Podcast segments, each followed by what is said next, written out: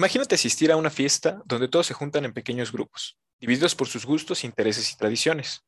Ahora imagina que algunos representantes de cada grupo se reúnen, platican entre ellos y determinan el comportamiento de todos los demás integrantes de la fiesta. Algo similar sucede en el sistema democrático federal, o por lo menos en uno con tendencia a centralizar las decisiones políticas importantes, como es el caso de México. De esto verse el actual podcast, que hoy nos reúne virtualmente. Para explorar el tema se encuentra conmigo mi estimado amigo Agni Garduño. ¿Cómo estás, amigo? Me gustaría que comiences, si te parece, con la siguiente pregunta. ¿Qué es el federalismo? Y dentro de este, ¿qué es el municipio? Hola, hola, ¿qué tal, amigo? Me da muchísimo gusto platicar contigo. Eh, también que nuestra querida audiencia está reunida aquí por un tema muy importante como es el del federalismo. Y bueno, ¿a qué nos referimos cuando hablamos con federalismo? Bueno, el federalismo es una forma de Estado ¿Y qué es exactamente esto? Es la manera en que la institución, en este caso, el Estado, se estructura o se encuentra constituida a partir de dos actores políticos muy importantes, que son la federación y los estados. Pongamos el caso de nuestro país. Los estados que se encuentran conformados por Aguascalientes, la Ciudad de México, Baja California, son un actor fundamental del federalismo. Pero el conjunto de esos estados queda determinado determinado por un pacto, en este caso se le denomina pacto federal, de ahí el federalismo, y que al final de cuentas, este queda constituido de manera jurídica y determina las funciones tanto de los estados como de la federación, es decir, ese conjunto de estados que termina representando a la nación como tal, en este caso a los Estados Unidos mexicanos, y que, eh, bueno, encuentra su forma de organizarse, tanto administrativa como políticamente, a partir de esta delegación de tareas. Aunque también hay un aspecto muy jurídico que es importante de retomar y que tú lo conoces perfectamente. Claro que sí. Bueno, eh, entendemos que en un federalismo debe existir, como bien mencionas, un marco jurídico que se encargue de eh, explicitar la distribución de las competencias que existe entre el gobierno federal y los gobiernos estatales. Em, también existe, un, bueno, para agregar, un tercer nivel de gobierno, que es lo que ahora nos compete en esta, en esta reunión virtual, que sería el municipio. Por ejemplo, eh, las facultades eh, que posee cada municipio están determinadas dentro de la Constitución por el artículo 115, que determina ahí que sus regímenes tienen que ser eh, democráticos, una forma de organización republicana, por ejemplo, y dentro de otros factores. ¿Qué, me podrías mencionar al respecto de este tercer nivel de gobierno de, del municipio? Ay, pues es que el municipio siempre es el patito feo del federalismo, porque casi no se le menciona tanto en las investigaciones como en la práctica política, y creo yo que es la organización política o el referente más cercano que tenemos, porque justo en el municipio, o en este caso en la Ciudad de México, eh, pues en las alcaldías es donde podemos nosotros eh, coordinarnos, incluso saber qué es de las obras públicas, de los servicios tan básicos como la luz, el agua, y que al final de cuentas pasan muy desapercibidos y siempre nos enfocamos mucho al hablar del federalismo como forma de Estado en eh, la federación como tal o en los estados, ¿no? De una manera más macro. Pero el municipio de acuerdo con Alicia Sicardi, una investigadora muy importante sobre este tema que nos trae aquí en el podcast, eh, pues al final de cuentas termina por ser esta unidad política, administrativa, de acuerdo con Sicardi, en el cual convergen eh, pues los principales intereses de una comunidad, de una localidad, y que pues terminaron por, bueno, por, eh, por tener una mayor importancia eh, no, no hace mucho tiempo, desde la década de los 80 más o menos, porque pues es importante también contextualizar un poco a nuestros queridos oyentes que la historia del federalismo en México siempre se ha marcado por esta centralización, ¿no? Donde la federación termina imponiéndose a los estados, pero donde paradójicamente los estados también terminan imponiéndose en los municipios. Y creo yo que eh, hablar sobre el municipio es fundamental hoy día porque ante la pues, apatía política que existe, me parece que el municipio puede ser un primer paso. ¿Tú qué opinas de esto, amigo? Concuerdo contigo. Em, si bien la apatía política hace necesaria una nueva perspectiva al respecto de cómo puede participar la ciudadanía eh, en una democracia, eh, el municipio representa una nueva ventana de oportunidad para integrar a las personas en esta dinámica política. Digamos que al ser esta primera instancia federal, pueden ver los ciudadanos más reflejados el uso, por ejemplo, de sus impuestos en la mejora eh, de su entorno, siendo los municipios aquellos que están más cercanos a las problemáticas, a las voces de los pobladores, pues entonces también puede ser esta instancia del federalismo quienes den soluciones a las mismas de forma más efectiva, al tener una perspectiva de abajo hacia arriba y no tanto de arriba hacia abajo, o sea, del gobierno central hacia los municipios. Eh, es bien interesante cómo, cómo lo planteas.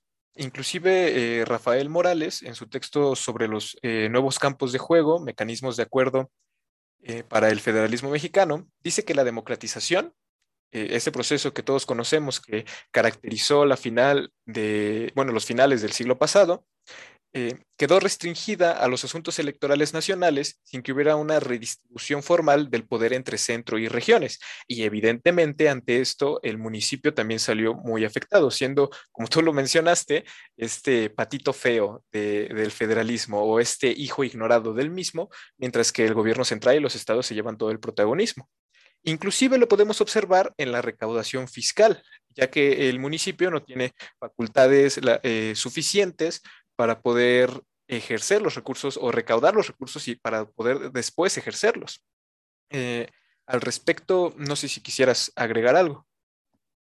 Justo haciendo esta comparación un poco entre México y otros países, es interesante porque eh, ¿cuántos municipios crees que hay en México?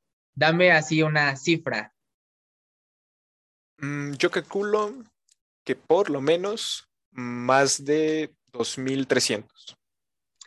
Eh, ahí vas, ahí vas, amigo. Justo son 2.418 municipios eh, donde se distribuyen a lo largo de 2 millones de kilómetros de superficie y casi 100 millones de habitantes.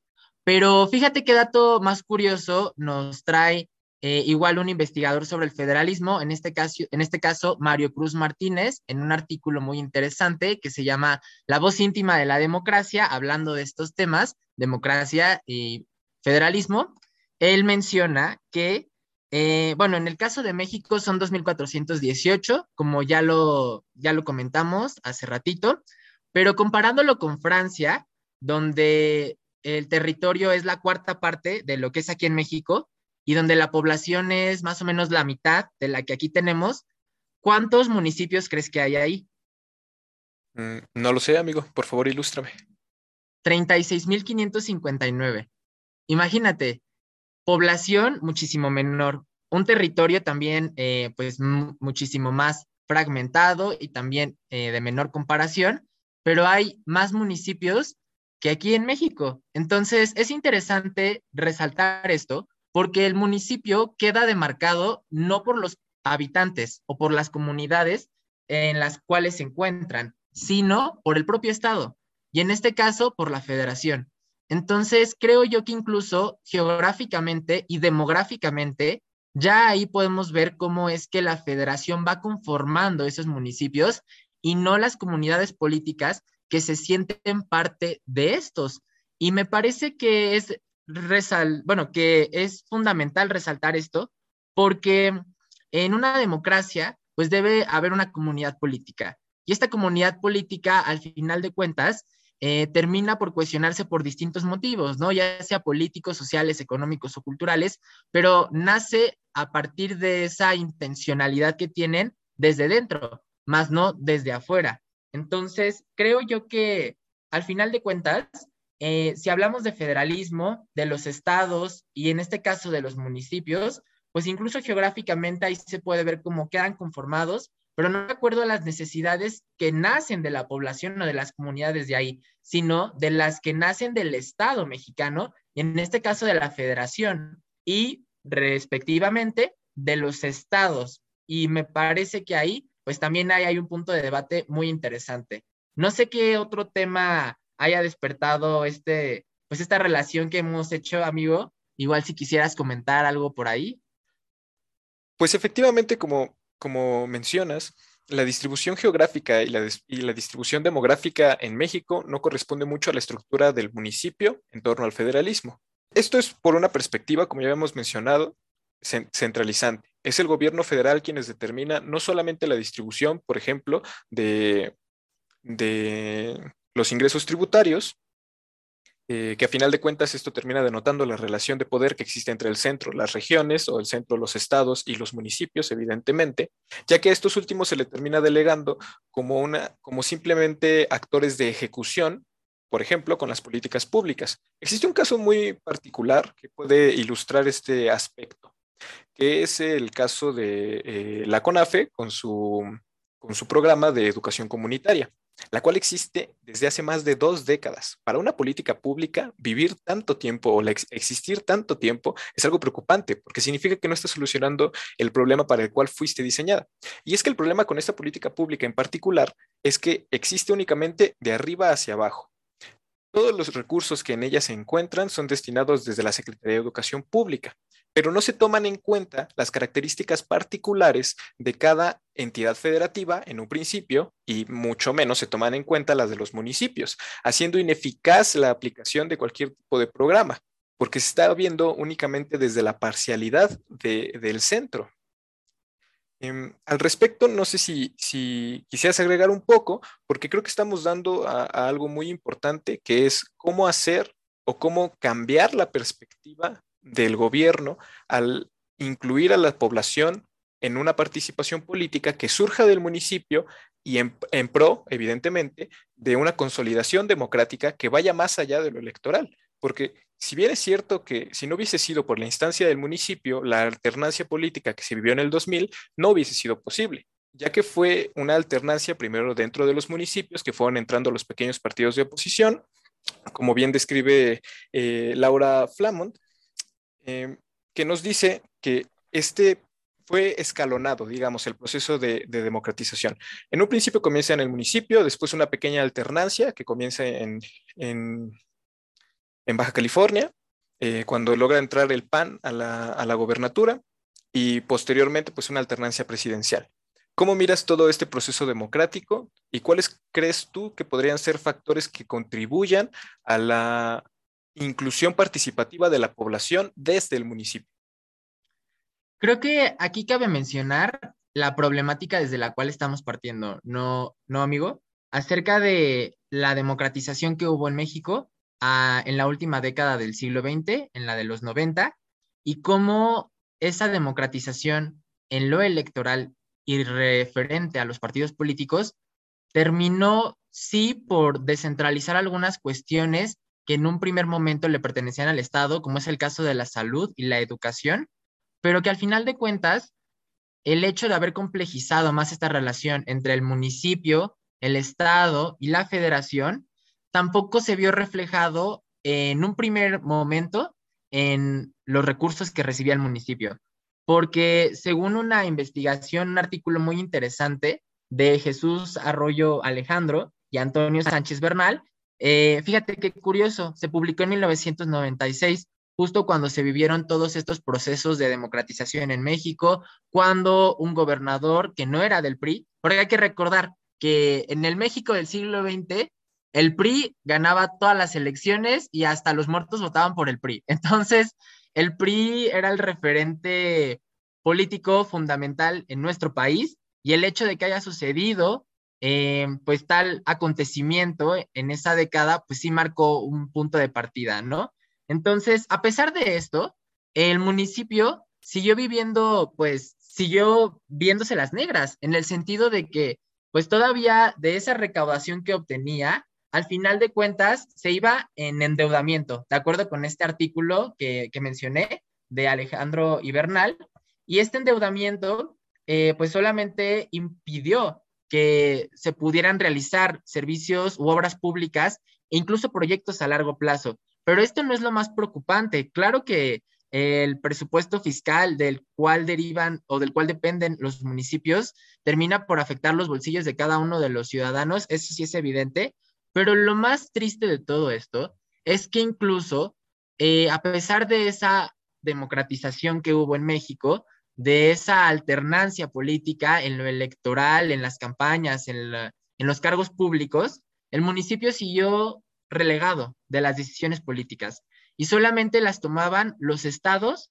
y la federación. Entonces, al final de cuentas, el municipio terminó pues por, eh, por sumirse demasiado en lo local y no se apostó por una participación política muchísimo más activa por parte de la ciudadanía y ello agregarle los problemas que ya desde la década de los 90 eh, pudieron ver estos autores, como es el caso de la falta de recursos capacitados, de que no hay eh, pues una continuidad en cuanto a los proyectos políticos del jefe municipal y que actualmente los podemos ver. O sea, ustedes, querida audiencia, díganme sus experiencias o qué no les ha pasado cada vez que van y, no sé, tratan de reclamar algún servicio público. Bueno, pues que no está la persona que atiende tal problemática. Eso ha sucedido muchísimo en Coyoacán, donde yo vivo. Es, en la Ciudad de México, pues tenemos alcaldías, no municipios, pero que al final de cuentas hablan sobre esta poca importancia que se le da al municipio, tanto desde lo estatal como desde lo nacional, y que añádele toda nuestra eh, apatía política, incluso el hecho de que pues, no nos sintamos identificados con, eh, pues, con nuestros diputados locales, que deberían de ser el referente principal en toda democracia representativa, y ello ha minado bastante la, la percepción que tenemos sobre el municipio. ¿Cuáles han sido tus experiencias en ese sentido? Disculpa que me, bueno, que te interrumpa de esta forma, pero es que ni siquiera se encuentra una, una, identidad, no solamente con nuestros diputados locales, ya se está perdiendo un sentido de comunidad desde lo local. Y en parte también es porque no existe ese sentimiento de, de, reconocerse a sí mismo para con sus vecinos. Por ejemplo, evidentemente esto lo estamos diciendo desde nuestra perspectiva, que pues estamos eh, aquí en la capital de México que la vida de ciudad evidentemente eh, no es la misma que en las entidades rurales, pero que pues nosotros podemos observar cotidianamente que se sale y no se conoce al vecino, no se conoce eh, sus intereses, a lo que se dedica, eh, se limita, por ejemplo, a un buenos días, un buenas tardes cuando se regresa del trabajo y únicamente. Entonces, si no tenemos ese sentido de comunidad desde la mera población, menos lo vamos a encontrar con nuestra primera instancia de gobierno, que sería el municipio. Además de que este es utilizado como un primer paso o como un pequeño trampolín de inicio en la carrera política. Por lo tanto, suelen ser colocados ahí ciertos políticos, eh, digamos, de, segundo nivel, por así decirlo. Eh, mientras que los políticos profesionales, ya con más experiencia, con más carrera, pues son destinados evidentemente a los asuntos eh, federales, ya no los locales. Ahora imagínate, eh, ni siquiera, si no existe esta, eh, esta pertenencia de comunidad desde el ámbito de lo local, ¿cómo se pretende construir ya en una escala más grande, ¿no? En lo nacional o en lo estatal. Que sí, probablemente hay algunos que se sientan más identificados por ser de Nuevo León o por ser de, de Sonora o de Yucatán, que incluso por el hecho de ser mexicanos o mexicanas. Que también ese es un tema que tenemos que debatir en futuros podcasts, pero que en el caso del municipio, si no existe este sentido de comunidad, ¿cómo es que pretendemos construir instituciones democráticas donde se pueda escuchar a la pluralidad de opiniones de las cuales puedan surgir desde, pues desde una comunidad y en este caso un municipio y que al final de cuentas creo yo que me voy a ver muy muy aristotélico, me voy a ir a los clásicos, Aristóteles, que decía, ¿no? Pues el principio de esta comunidad política si bien por un lado está la familia, que es el aspecto más micro, más pequeño,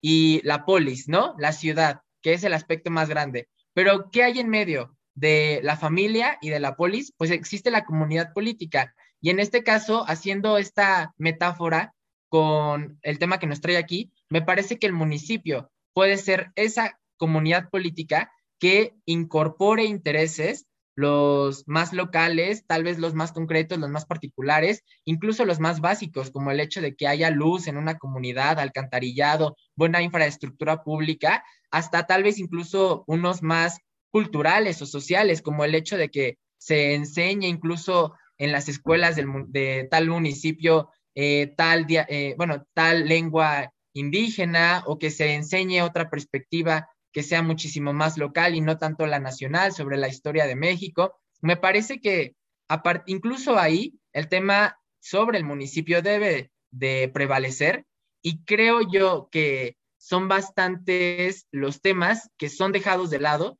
y que al final de cuentas terminan por crear comunidad política, pero que pues tanto las instituciones del Estado mm, como las de la federación no han podido incluso eh, hacer que esta confianza hacia lo político y en este caso hacia la comunidad política pueda surgir debido a que no se ha escuchado a los habitantes del municipio y siempre se le ha marginalizado. Efectivamente, porque se tiende a observar al municipio como únicamente un ente administrativo, ¿no? Como aquel que ejecuta las decisiones tomadas ya desde, desde arriba. Estamos tocando temas muy interesantes. Aquí, por ejemplo, podríamos irnos y comenzar a hablar en un nuevo podcast completamente sobre eh, procesos de descentralización o la recentralización, que se puede vivir también en muchos aspectos. Em, por ejemplo, con pues, la recentralización que existió eh, en el aspecto educativo, ¿no? Después de, después del retorno priista a, la presidencia. Bueno, como bien sostiene eh, Juan Olmeda y Alejandra Armesto. Yo creo que estamos demostrando, primero, que el federalismo es un tema que si bien para muchos puede resultar aburrido, es mm, muy complejo y por lo tanto interesante de ir escarbando cada vez más estas nuevas ventanas, no solo de oportunidad política, sino también eh, quizás hasta epistemológica, para intentar comprender un poco más de cerca las problemáticas sociales en esa primera instancia, en esa primera fila donde se viven, que es el municipio, y no únicamente desde las altas urbes del gobierno. Absolutamente. Y has dado en el clavo en algo que dijiste se le ve al municipio desde una postura administrativa.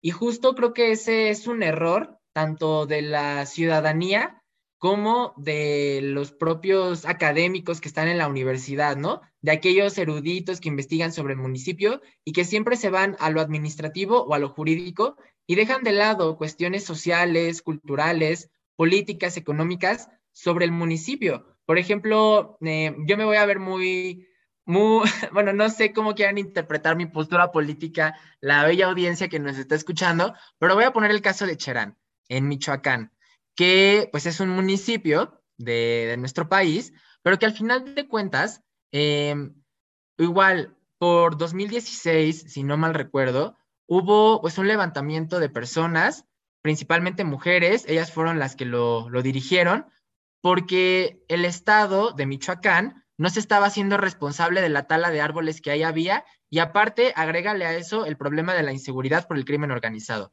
Entonces, estas necesidades que se supone todo estado y todo país debe cubrir, pues no se veían ahí y los habitantes, desde su propio sentido de hacer comunidad, tuvieron que eh, arreglárselas para poder, eh, para poder parar esta tala de árboles que terminaba por afectar los bolsillos y la economía de cada uno de sus habitantes de Cherán y también pues para tener un espacio más seguro. Y que al final de cuentas, eh, todo ello desencadenó pues diversas movilizaciones en el Estado y al final en Cherán no puede haber partidos políticos porque las mismas personas de esa comunidad, de ese municipio, han decidido que los partidos políticos, lejos de cohesionarlos, terminan por fragmentarlos. Y se organizan a través de comunidades que se van formando en cada una de, pues de, de las regiones de este municipio y esas comunidades deciden democráticamente sobre sus futuros líderes políticos, si podríamos decirles así en un primer momento. Entonces, me parece que en el tema del municipio y en el caso de Cherán o incluso de las comunidades y de las autonomías que se puedan, eh, que se puedan ejercer desde ahí, es importante señalar que si el Estado está fallando, pues al final de cuentas eh, siempre queda esta parte local. Pero desgraciadamente eh, nos hemos subsumido tanto en una especie de individualismo o de ver al municipio solamente como algo administrativo, incluso peyorativo, tanto desde nuestra posición como ciudadanos como desde la academia o desde la universidad, que terminamos por ignorar nuestros problemas más básicos y que al final terminan por afectar eh, nuestro quehacer social y también nuestras actividades más cotidianas, como puede ser el hecho de la seguridad, porque estoy casi seguro que en todos los municipios o en todas las alcaldías en donde preguntemos a las personas qué es lo que más les preocupa, nos van a decir en el top 3 de sus respuestas la falta de seguridad. Y creo yo que nos hemos acostumbrado tanto a eso que se nos ha hecho imposible también pensar al municipio como una alternativa o como una forma de cambiar incluso la, la organización que proviene desde el Estado sobre ciertos rubros en específico. En este caso, la seguridad y que incluso puede variar, como tú ya mencionaste, la educación, la cultura, la salud, pero que siempre al pensar estos problemas nos queremos ir hacia lo nacional y por qué no empezar desde lo local, ¿no? Creo yo incluso que es más fácil. ¿Tú qué piensas, amigo? Concuerdo contigo. Em, quizás no en la parte de que sea más fácil, porque nuestra cultura política es un poco distinta y tener que cambiar todo, eh, pues va a ser un cambio estructural, ¿no? Pero pero estoy completamente de acuerdo contigo en que se necesita ese cambio de paradigma, ese cambio de enfoque, completamente. Em, lamentablemente, por cuestiones de tiempo, tendremos que dejar aquí la discusión, pero pues ojalá podamos retomarla en un segundo podcast. Ya quedará la discusión. conclusiones? Mis principales conclusiones son que se necesita un cambio de perspectiva de la relación de la población con la política, que se desenajenice la política, o sea, dejar de ver a la política como algo externo, como algo ajeno. ¿Y cómo podemos conseguir esto? Apelando a la primera instancia de las problemáticas sociales, que es el municipio en un sistema federal. Y una segunda conclusión sería que el proceso de democratización en México no ha terminado. Se consiguió una democratización en el nivel electoral, pero ahora se necesita que se lleve a la primera instancia, a la población, a que cuando salgas, a que cuando tú realices cualquier tipo de participación política, sientas que realmente eh, la política funciona para la población, pues ese es el objetivo final en una república. ¿Tus conclusiones, amigo? Amigo, me encantan tus conclusiones, siempre tan acertadas y también creo yo que dan con el clavo y me parece que la audiencia al final de cuentas se termina por llevar una reflexión muy importante. Y mi reflexión, bueno, mis conclusiones las voy a hacer un poco más mundanas de lo académico y voy a retomar el ejemplo que pusiste, el de la fiesta, ¿no? Que yo creo que es perfecto para entender la dinámica del federalismo, porque pues en este caso el municipio sería esa persona que termina ignorada en esa fiesta llamada federalismo y que todas sus opiniones se terminan por, pues, por vertir en lo que dicen los demás. Y creo yo que en este caso, eh, hablar sobre el municipio, tanto en los podcasts como en los artículos, es importante, pero no basta, porque se tiene que ir más allá de eso. Debemos de apostar por, como tú mencionaste, un cambio de paradigma tanto en la cultura política de la ciudadanía como en la de las propias instituciones del Estado. Y me parece que este primer punto eh, sobre este cambio de cultura política y también sobre las distintas formas en las que nosotros podemos acercarnos al municipio, incluso apropiarnos del municipio, ¿no? Crear ese sentido de comunidad, son un primer paso para la democratización y me parece que a partir de ahí se pueden incluso construir modelos alternativos que pueden incluso poner en duda a los que prevalecen en los estados o incluso a nivel nacional. Y creo yo que por ahí puede haber municipios rebeldes o subalternos que puedan incluso hacernos reflexionar, ¿no? Sobre cómo estamos entendiendo a nuestra comunidad, pero también sobre cómo hacemos el quehacer político. Creo que acabas de dar muy buenas pautas para cerrar. Porque ya nos extendimos un poquito más de, lo esperado, pero está perfecto. A final de cuentas, no es tiempo eh, desperdiciado, por así decirlo. Estamos abriendo muchas problemáticas y distintas perspectivas que a final de cuentas son útiles para nutrir el debate, que últimamente pues, se ha apagado mucho, ¿no? Entonces, amigo, te agradezco muchísimo que hayas estado conmigo en, este, en esta pequeña charla, en esta pequeña plática. Eh, pues yo soy Pérez Macedo Jesús Arturo, me estuvo acompañando mi compañero Garduño Dávila Agnia Sael. Pues les deseamos que tengan una excelente noche, día, mañana, en, cuando, en el momento en el que estén escuchando este podcast. Gracias. Gracias a ti, amigo, y también un saludo a toda nuestra querida audiencia. Y si quieren más podcasts de este tipo, por favor, coméntenos o háganlo viral y ya les estaremos subiendo más contenido. Háganos famosos, por favor. Exactamente. Cuídense.